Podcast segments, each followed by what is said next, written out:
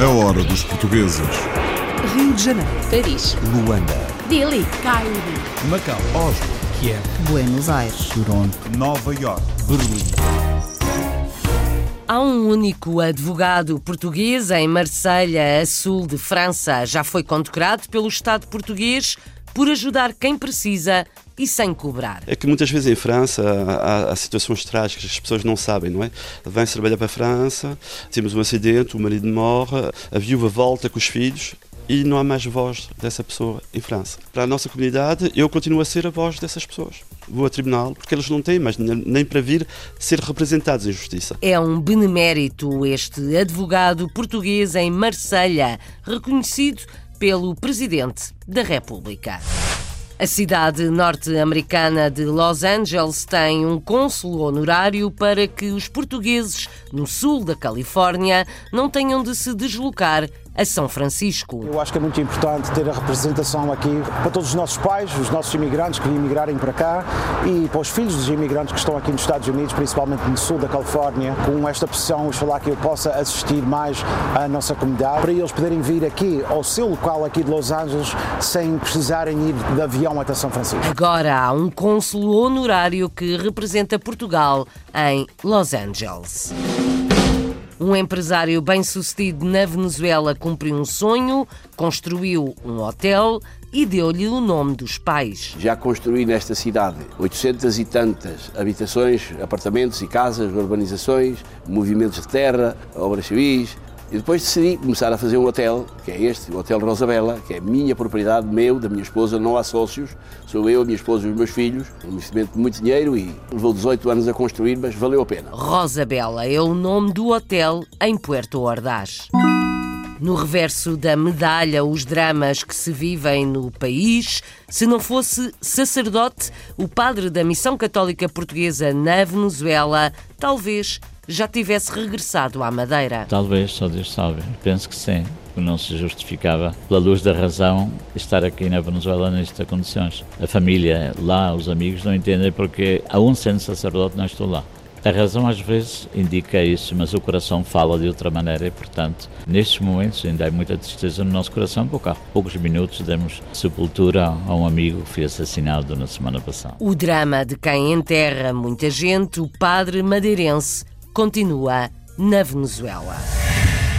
Um antigo pescador na Suíça dedicou-se aos barcos, tem um estaleiro junto a um porto e muito trabalho. Temos que dar provas daquilo que sabemos fazer para podermos ter a clientela que temos, eu comecei com, com 30 barcos e hoje estamos a, a, mais ou menos a 350. E os suíços são muito exigentes. Temos barcos desde 50 francos até, até 1 milhão, 2 milhões. Temos barcos de 200 mil, 300 mil. Temos tudo, tudo o que o cliente quer Estamos tudo aqui. Tudo o que pode fazer falta num estaleiro naval para a manutenção e reparação de barcos na Suíça. Um português na Austrália tem uma fábrica de padaria e pastelaria, vende para as grandes cadeias de supermercados. Temos à volta 50% é bolos, nomeadamente cupcakes, portanto fornecemos a maior parte, todo, ou todos os cupcakes para, para uma das maiores cadeias de supermercados aqui na Austrália. Os outros 50% é, é pão, nomeadamente garlic eh, ou pão de alho, como, como se diz em português, e então estou forneço para a maior parte dos supermercados. Vende e ganha o pão de alho com queijo foi produto do ano no meio em que este português trabalha na Austrália. Uma nova editora de livros infantis nasceu em Macau e foi criada por uma portuguesa. A minha ideia surgiu para fazer projetos para crianças, porque existem muitas crianças em Macau, e fazer um projeto nas três línguas, em português, inglês e chinês. Nós agora estamos a desenvolver uh, conteúdos originais. O primeiro livro a ser lançado será um livro de Macau, um livro interativo, porque nós queremos lançar livros sobre Macau e para Macau. De e para Macau, o primeiro trabalho de uma nova editora de livros infantis. Uma lusodescendente no Luxemburgo ganhou um concurso de novos talentos, gravou o primeiro disco e foi aplaudida. Eu gostei muito das três músicas que ela cantou. Da maneira dela interpretar. Acho que a Emma tem um grande futuro e tem uma voz lindíssima e também usa novas tecnologias, o que faz muito interessante a apresentação dela. Eu gostei imenso, especialmente a, a primeira canção que, que a Emma cantou em português. Emma, aplaudida no espetáculo em que apresentou o seu primeiro disco. This is the last call for the 12 o'clock British Airways flight VA412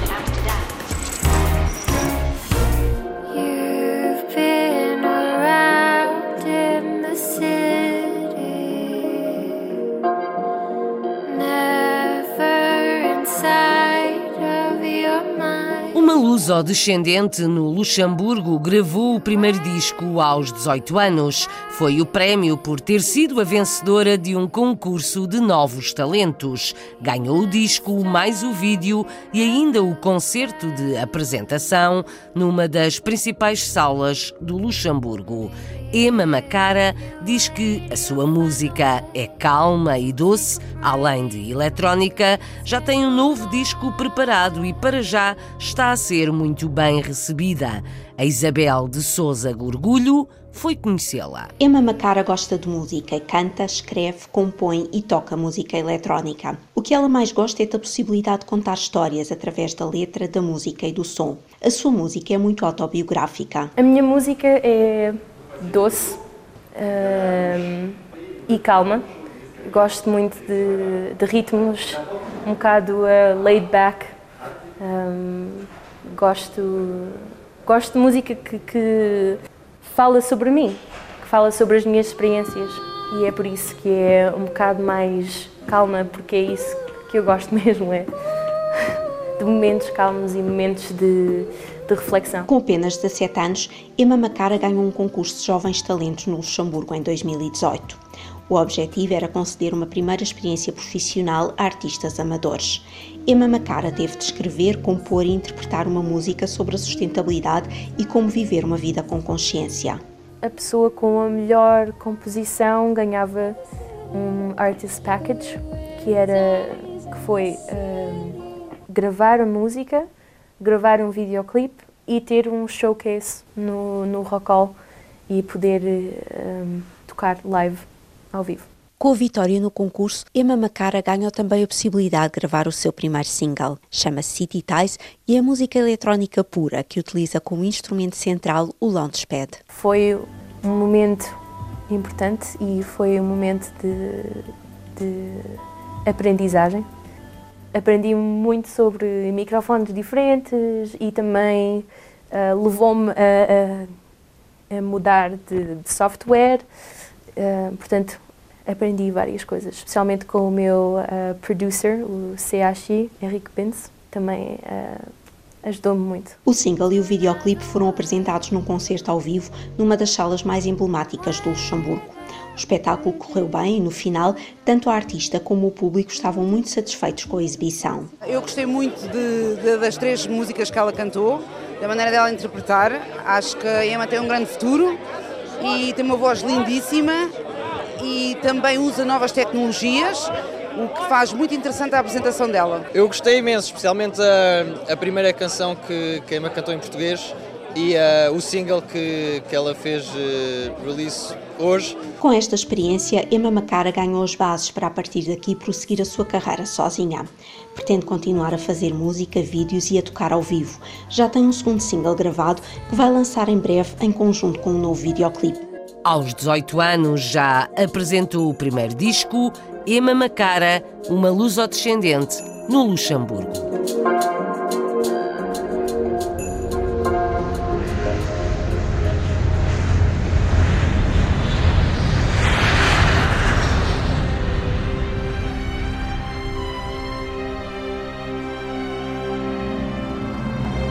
Se não fosse sacerdote, provavelmente já teria deixado a Venezuela e regressado à sua terra, a Madeira. Alexandre Mendonça, padre da Missão Católica Portuguesa, há 50 anos no país. Faz um relato dramático de mortes escusadas, vítimas da violência ou vítimas das falhas nos tratamentos médicos. Alexandre Mendonça tem celebrado muitos funerais e convivido com muito sofrimento. Em entrevista recente ao jornalista Pedro Saguerra, enviado da Rádio Pública à Venezuela, diz que nada explica os ataques às igrejas católicas que aconteceram depois da revolta de alguns militares ao lado de Juan Guaidó. Parecia um golpe de Estado a 30 de abril mas não se confirmou. Eu não sei se se pode definir como um golpe de Estado quando não havia nenhum tipo de alterações nos demais membros das Forças Armadas Nacionais. Portanto, tenho a minha dúvida que isso seja realmente um golpe de Estado. Alguma coisa passou aí estranha, mas não creio que não se deve definir como tal, porque não houve levantamento em nenhuma das unidades militares do país. Então, o que é que foi? Havia que perguntar àqueles que fizeram o fato não houve, mas é de verdade que eu não sei definir aquilo que é. Mas acha que houve, houve alguma precipitação? É possível, ou má planificação, ou última hora, pode ser que alguns não tivessem a coragem e o valor de seguir adiante e pararam com aquilo, mas nós não tem, nem, tem, nem tem nem cabeça nem pés. Tem-se assistido nos últimos tempos a uma maior agressividade junto da Igreja Católica? Eh, em Caracas, graças a Deus, não tenho esse tipo de informação. Sei que já passou em São Cristóbal, passou também em Maracaibo. Sempre que estas coisas sucedem nesses países, sobretudo com esta linha esquerdista, a Igreja praticamente tem que suportar coisas que não deveriam acontecer, mas que na realidade acontecem. Que tipo de actos é que aconteceram nessas cidades e nessas regiões, junto às igrejas? Pelo menos em São Cristóvão foi em plena celebração das missas que lançaram bombas lacrimógenas e, e enfrentaram-se com o padre, uns militares e tal. Próprios militares? Sim, sim, sim. E o conhecimento que eu tenho é, de facto, o bispo de São Cristóvão, Monsenhor Mário Moronta, fez publicamente desde a sede da Conferência Episcopal em Caracas a violência e a agressão e a atitude que tiveram, certamente fora de todo o contexto, porque as pessoas estavam em plena missa, nem sequer estavam protestando nem reclamando nem nada. Se as pessoas estavam na missa, não se justifica uma agressividade daquela magnitude, mas temos visto aqui em Caracas, em manifestações pessoas reclamando lá, segundo os seus critérios, e são brutalmente agredidos. Aqui é uma, uma agressividade demasiado exagerada tempo passa, continua tudo na mesma. Claro, as pessoas querem soluções de forma mais imediata, porque isto não tem quatro meses nem quatro dias. Há 20 anos que a Venezuela está a andar para trás, não são 15 dias. Lamentavelmente, nos últimos tempos tem acariciado, tem crescido a violência, tem crescido as, este mar da necessidade de toda a índole que vive o país e, logicamente, que as pessoas vão caindo em situação de desespero.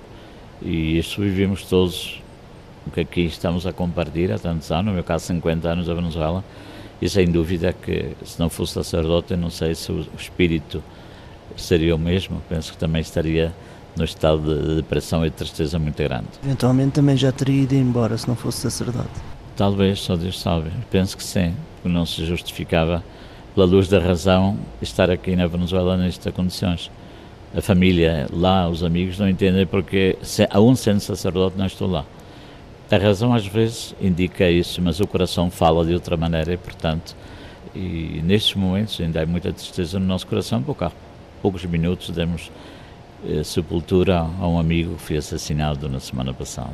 Já está cansado de celebrações e de enterrar portugueses que moram aqui na Venezuela, não? Há momentos muito difíceis, mas isso também forma parte da nossa vida só que nós esperamos acompanhar os nossos seres queridos com a morte natural, não com este estilo de mortes que a diário praticamente estamos a viver na Venezuela. Eu não sou só sacerdote da comunidade portuguesa, sou sacerdote venezuelano. Nas distintas áreas pastorais na qual eu me realizo, logicamente que atendo com muita frequência situações realmente dolorosas. Não sei se a palavra é cansado, mas triste sim, com muita dor no coração, porque são seres humanos lamentavelmente perdem a vida e deixam família com, com mar de carências. Agora o que eu acabo de ver deste compatriota que mataram, um miudinho de 12 anos, que viu toda a desgraça que os assassinos cometeram com o pai e com a família. Era um quadro realmente patético, sumamente doloroso ver esse miudinho, os gritos que pegava chamando o pai na hora do seu enterro. É bastante triste, mas eu vivo isto com muita, muita, muita frequência. Há duas semanas, numa só semana, enterrei quatro. Um morreu com a bactéria fazendo o diálise, outro morreu de infarto, outro foi assassinado e outro dele um paro respiratório foi embora. Toda gente com o maior de idade tendria quase os seus 60 anos ou mais. É que é muita angústia, muita pressão, é muito sofrimento. As pessoas vêm com o seu trabalho, o fruto do trabalho de tantos anos perde-se de um momento a outro, porque não têm como uh, reabrir os negócios, fornecer novamente a mercancia, que vai terminando, vai terminando, já não é forma nem maneira. Uh, o povo venezuelano vive num mar de carências incrível e ainda o mais triste é que no meio de tanta violência o governo utiliza o conceito da paz para, para seguir semeando morte, sofrimento e dor. É uma tristeza isto. A tristeza de Alexandre Mendonça, padre da Missão Católica Portuguesa na Venezuela.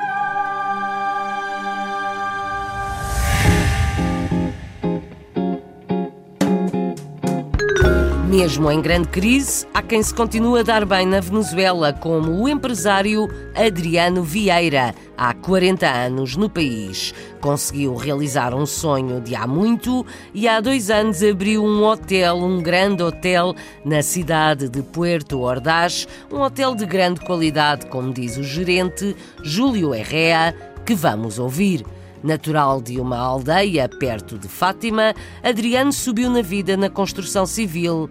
Conta Felipe Gouveia, a hora dos portugueses na Venezuela. Há 40 anos que Adriano Vieira emigrou para a Venezuela, onde é um empresário de sucesso na área da construção civil. Trabalhou para empresas petrolíferas, em barragens, edificou conjuntos habitacionais e hoje é proprietário do Hotel Rosa Bela, um sonho que construiu ao longo de 18 anos. Eu nasci em Portugal, num lugar muito pequenino chamado o Casal Velho de Fátima, e tive aí até muito jovem, depois daí saí para a África se não fosse como voluntário para o Exército, era mobilizado e assim decidi ir voluntário e gostei muito de, estar em Moçambique.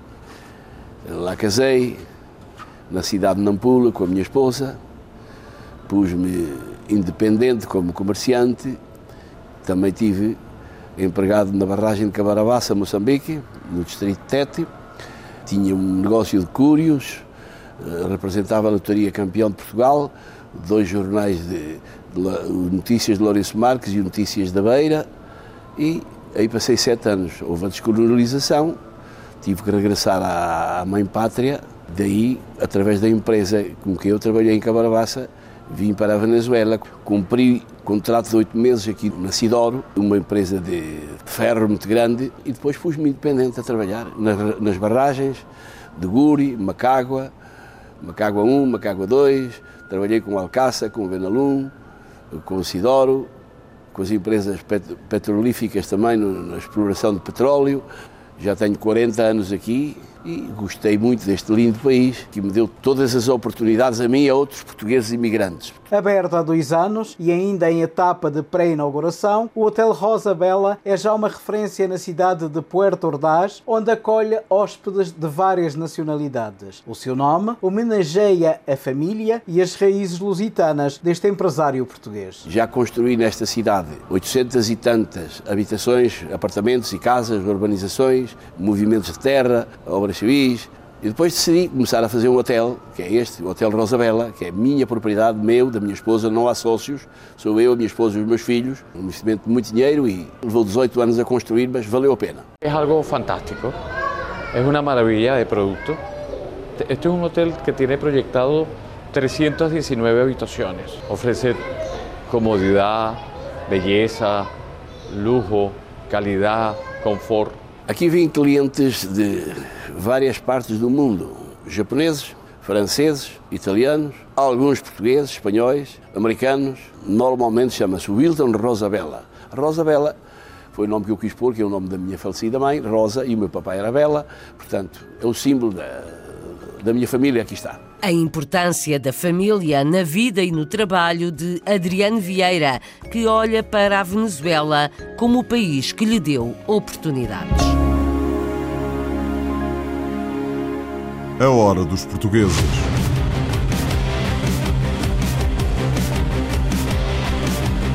O único advogado português em Marselha, no sul de França, é um benemérito.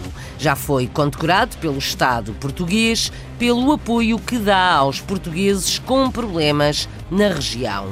Jorge Mendes Constante chegou à França ainda criança, estudou entre Lisboa e Aix-en-Provence e abriu escritório em Marselha com vocação lusófona.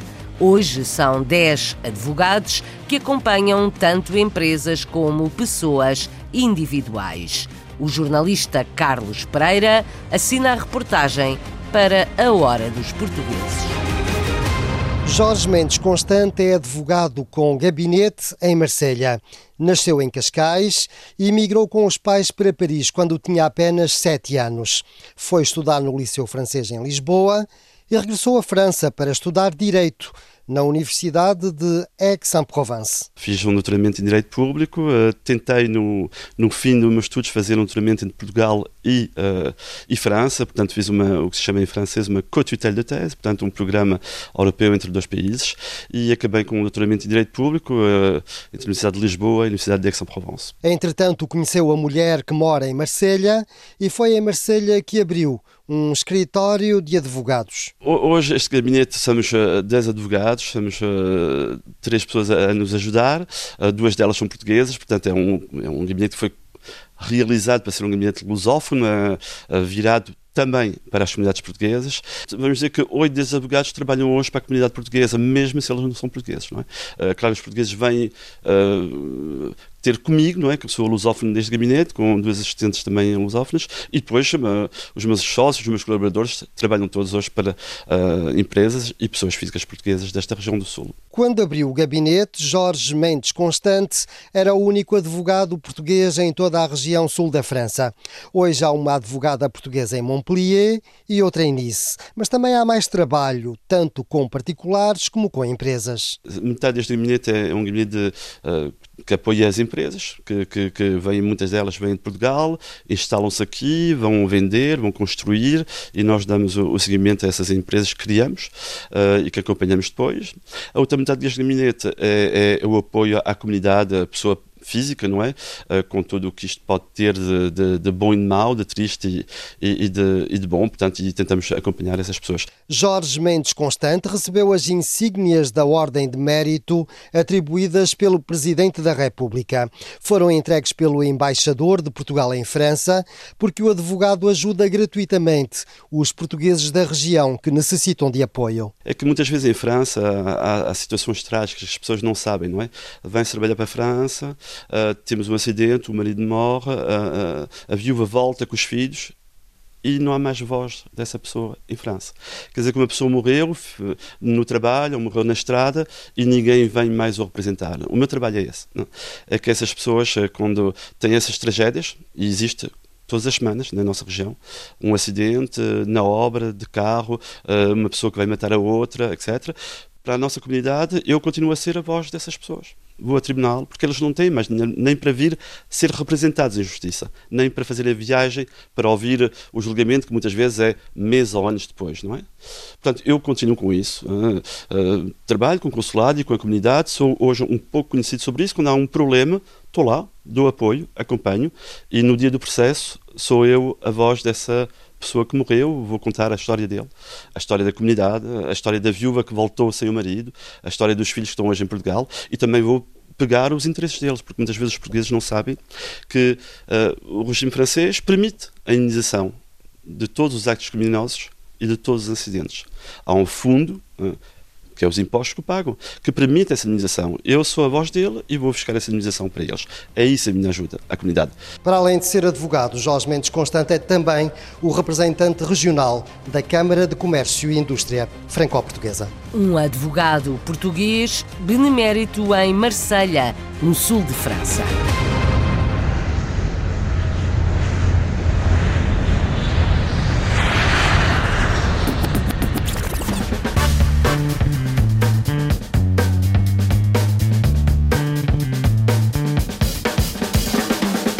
Aterramos em Los Angeles, nos Estados Unidos, onde vamos conhecer o novo cônsul honorário de Portugal, o advogado Paulo Menezes, quer facilitar a vida aos portugueses no sul da Califórnia. Diz que o serviço consular em Los Angeles evita viagens até São Francisco. Defende a importância de os portugueses manterem ligações ao país de origem com os documentos atualizados. André Aguiar e Nelson Ponta Garça são os guias da Hora dos Portugueses. Paulo Menezes, novo cônsul honorário de Portugal em Los Angeles. É ele que irá coordenar a Portugalidade, os documentos e aquilo que é necessário para fazer com que o Cônsul de Portugal em São Francisco funcione de uma forma articulada com as suas cidades vizinhas. Eu acho que é muito importante ter a representação aqui uh, para todos os nossos pais, os nossos imigrantes que emigrarem para cá e para os filhos dos imigrantes que estão aqui nos Estados Unidos, principalmente no sul da Califórnia, uh, com esta pressão, falar que eu possa assistir mais à nossa comunidade, uh, com o nosso Conselho de São Francisco e com tudo que seja preciso, as prominências, que é muito importante para a nossa comunidade. O novo cônsul honorário de Portugal em Los Angeles destaca a necessidade de os portugueses manterem uma ligação não só com Portugal, mas com os seus documentos e a importância das permanências consulares. Aquela necessidade de, de, de manter uh, não aquela ligação com Portugal, mas principalmente com os seus documentos, uh, os seus cartões de cidadão, uh, os seus passaportes pessoas idosas já que não podem, é muito difícil eles irem da, do sul da Califórnia num avião para São Francisco. Graças a Deus temos a, a, as permanências que vêm de São Francisco, os técnicos, aqui ao Artisia DS, o nosso centro cultural português aqui da Artísia, onde nós fazemos uh, os apontamentos para as permanências e em cada dia eles fazem 30, 40 pessoas, os passaportes, renovar os passaportes, os bilhetes de identidades, ou seja, o cartão de cidadão agora, que é uma a grande assistência à nossa comunidade. Paulo Menezes refere ainda que o consulado tem uma excelente linha de apoio telefónico e eletrónico no que às permanências diz respeito, sem que seja necessário os portugueses terem de deslocar em pessoa a São Francisco. Temos um número de telefone que as pessoas entrem em contato para, para, as permanências. Também o e-mail, sobre o e-mail, eles mandem e-mails uh, pedindo um apontamento para a permanência. Nós uh, chamamos para trás as pessoas, uh, agarramos a informação que é necessária e marquemos os apontamentos para eles poderem vir aqui ao seu local aqui de Los Angeles sem precisarem ir de avião até São Francisco. As prioridades do novo consul honorário em Los Angeles consistem em manter as pessoas a par do que se passa em Portugal e transmitir a Portugal os problemas e necessidades dos portugueses a residir na Califórnia. Transmitir a eles a informação que é transmitida a nós, uh, consulos honorários, sobre Portugal, uh, novas leis, novas coisas que estão passando, para as pessoas estarem a par daquilo que precisem fazer ou devem fazer. Uh, a outra parte, também com consulos honorários, somos os assistentes da nossa Cônsul de São Francisco, onde nós podemos transmitir também quais são os problemas e as necessidades das pessoas e ela tem sido excelente em tentarem resolver resolver os problemas e fazer o processo mais simples possível. Eu, uh, eu só que peço às pessoas é que leva tempo, estou começando, leva tempo para nós acertarmos as coisas, para fazer o processo ainda mais simples para as pessoas. Paulo Menezes, novo consul honorário de Portugal em Los Angeles, trabalha há mais de uma década em colaboração com o consulado e com o governo de Portugal. Faz a ponte entre os portugueses no sul da Califórnia e Portugal. A hora dos portugueses. Viajamos para o outro lado do mundo.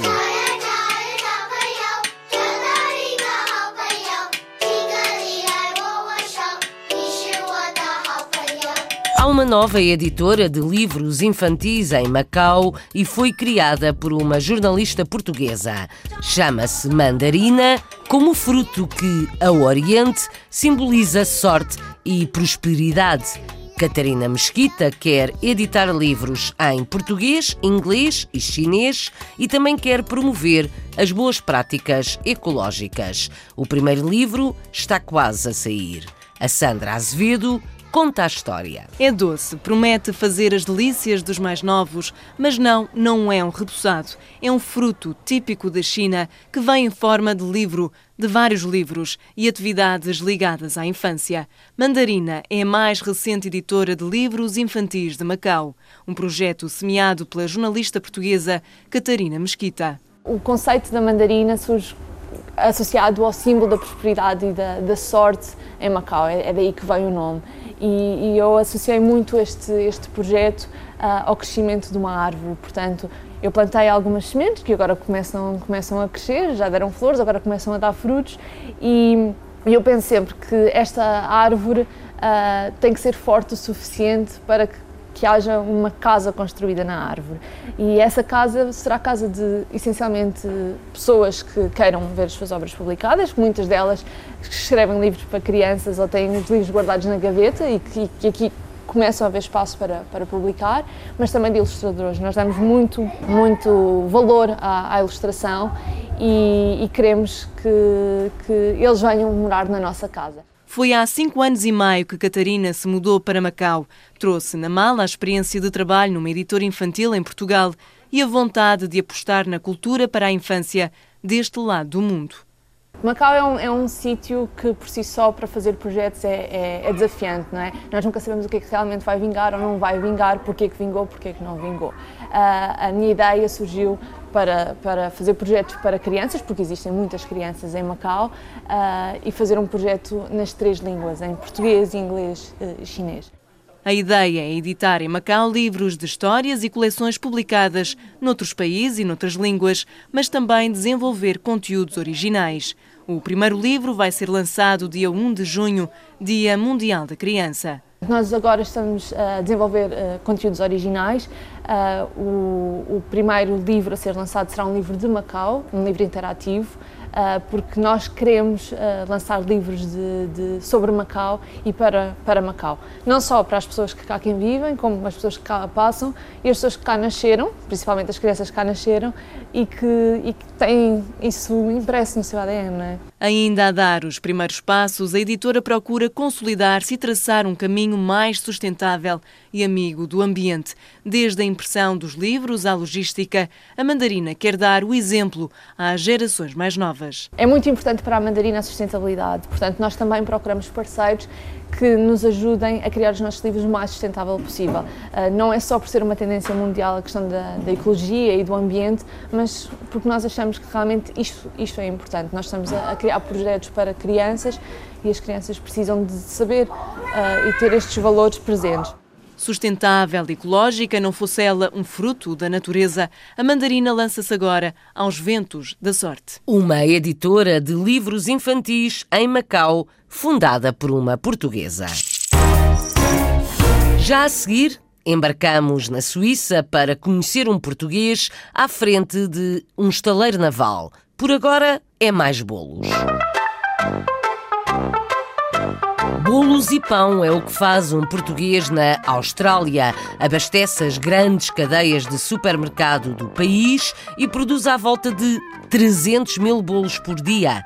O pão de alho com queijo da sua fábrica já foi produto do ano, o que é um orgulho para Daniel Coelho. Radicado em Melbourne há cerca de 40 anos, faz fintas à concorrência e todos os anos lança novos produtos. A Filipa Borges Santos apresenta este empresário de padaria e pastelaria. Daniel veio para a Austrália ainda jovem. Hoje é proprietário de uma das maiores e também galardoada padaria em Melbourne, a Bernard's Bakery. Daniel, conta-nos um pouco de onde surgiu esta ideia de negócio. A ideia da Bernard's Bakery, eh, eu comprava bolos a uma companhia, essa companhia fechou e eu então juntei-me a um chefe, que era o chefe da produção dessa companhia, e sugeri-lhe que, como eu já tinha bastantes clientes, fazermos uma sociedade.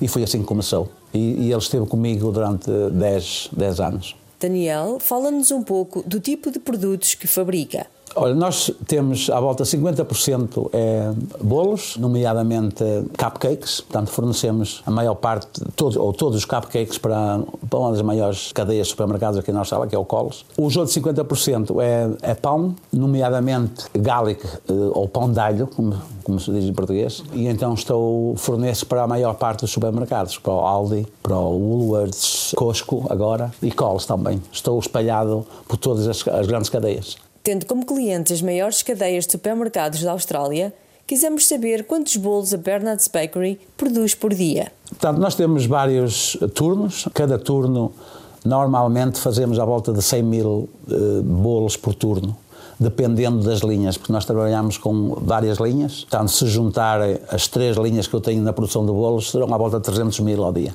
Já com vários prémios ganhos, perguntamos a Daniel qual a chave do sucesso. A chave do sucesso é tentar, portanto, e é isso que eu tenho, tenho feito. Portanto, procuro sempre ser o primeiro a chegar lá. E quando, quando portanto, isto é um business familiar, há os grandes tubarões aí que, que nos tentam sempre aniquilar. Mas eles, quando lá chegam, já eu lá estou. E, e tem sido o, o meu lema. Portanto, eu vou sempre antes e, e, e crio novos produtos. E, tanto quando eles já dão por ela, já estou eu lá. E depois mudo. Portanto, todos os anos estou sempre a lançar produtos novos. Portanto, é uma, uma facilidade que eles não têm. Daniel confessa-nos onde vai buscar inspiração para produzir tantos produtos de sucesso. Faço bastantes viagens ao estrangeiro, vou a muitas feiras, vejo o que é que outros países fazem e tento adaptar para o mercado australiano o que é que as pessoas procuram. Há 15 anos atrás não fazia um pão de alho sequer e agora faço milhões de unidades. É um produto acessível, é um produto barato e quando se faz qualidade as pessoas voltam a comprar. Com tão grande leque de produtos, questionamos a Daniel qual o seu preferido. O meu produto preferido neste momento é hum, o, o XM Gallica de Pull Apart, que é um pão de alho com queijo dentro. Porquê? Porque ganhamos o produto do ano com este produto que lançamos no Coles. Portanto, para mim, ganhar um produto do ano na, na, secção que eu estou inserido, que é na parte da deli, é um galardão que eu não estava à espera de conquistar. Para finalizar, perguntámos as três palavras que pensa quando ouve a palavra Portugal. Uh, saudades, uh, futebol e, uh, e fadas. Daniel Coelho, empresário de padaria e pastelaria na Austrália.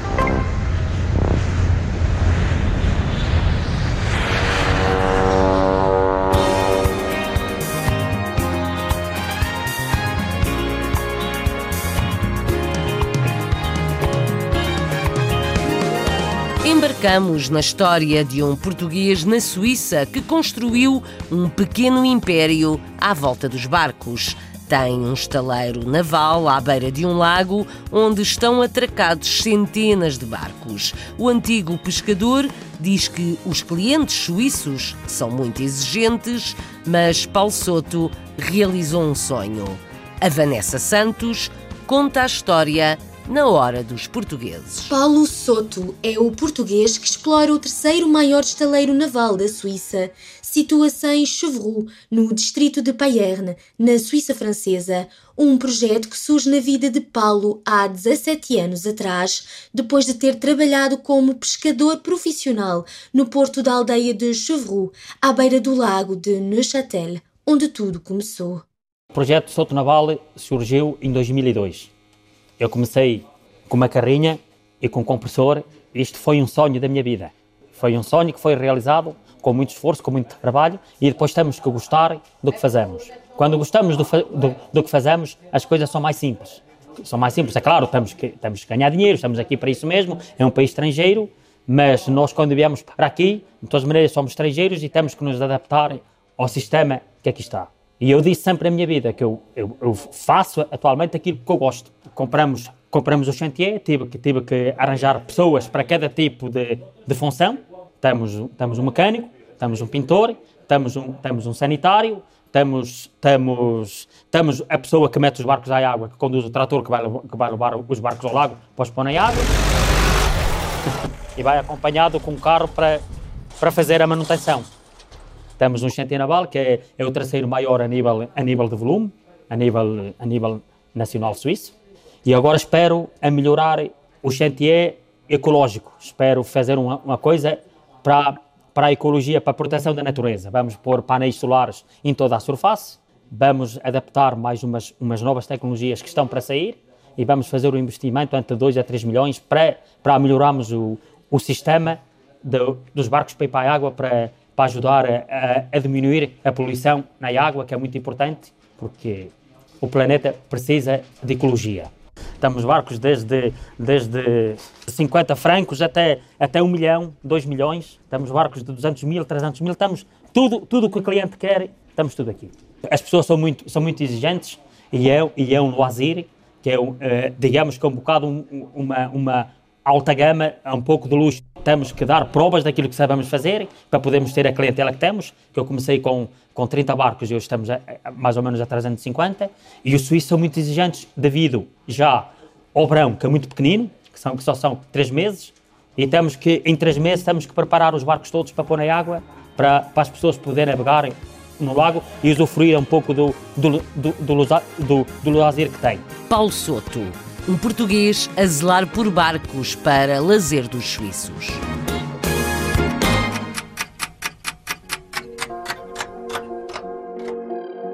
Zarpamos da Suíça, passamos na Austrália e provamos um bolo ou um pão de alho lemos uma história infantil em Macau, conhecemos o cônsul honorário de Portugal em Los Angeles e um advogado benemérito no sul de França. Na Venezuela, as duas faces da moeda e no Luxemburgo ouvimos a música e a voz de uma luso-descendente que acaba de lançar um disco. A Hora dos Portugueses, com sonoplastia de Paulo Cavaco, edição e apresentação de Isabel Gaspar Dias.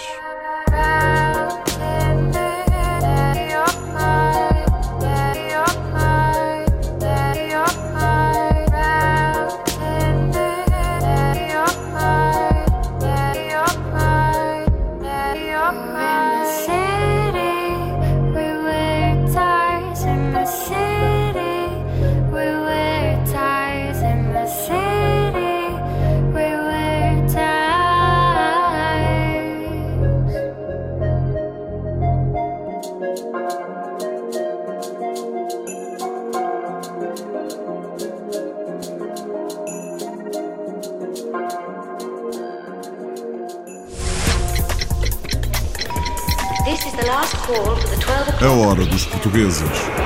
Rio de Janeiro. Paris. Luanda. Delhi. Cairo. Macau. Oslo. Kiev. Buenos Aires. Toronto. Nova York. Berlim.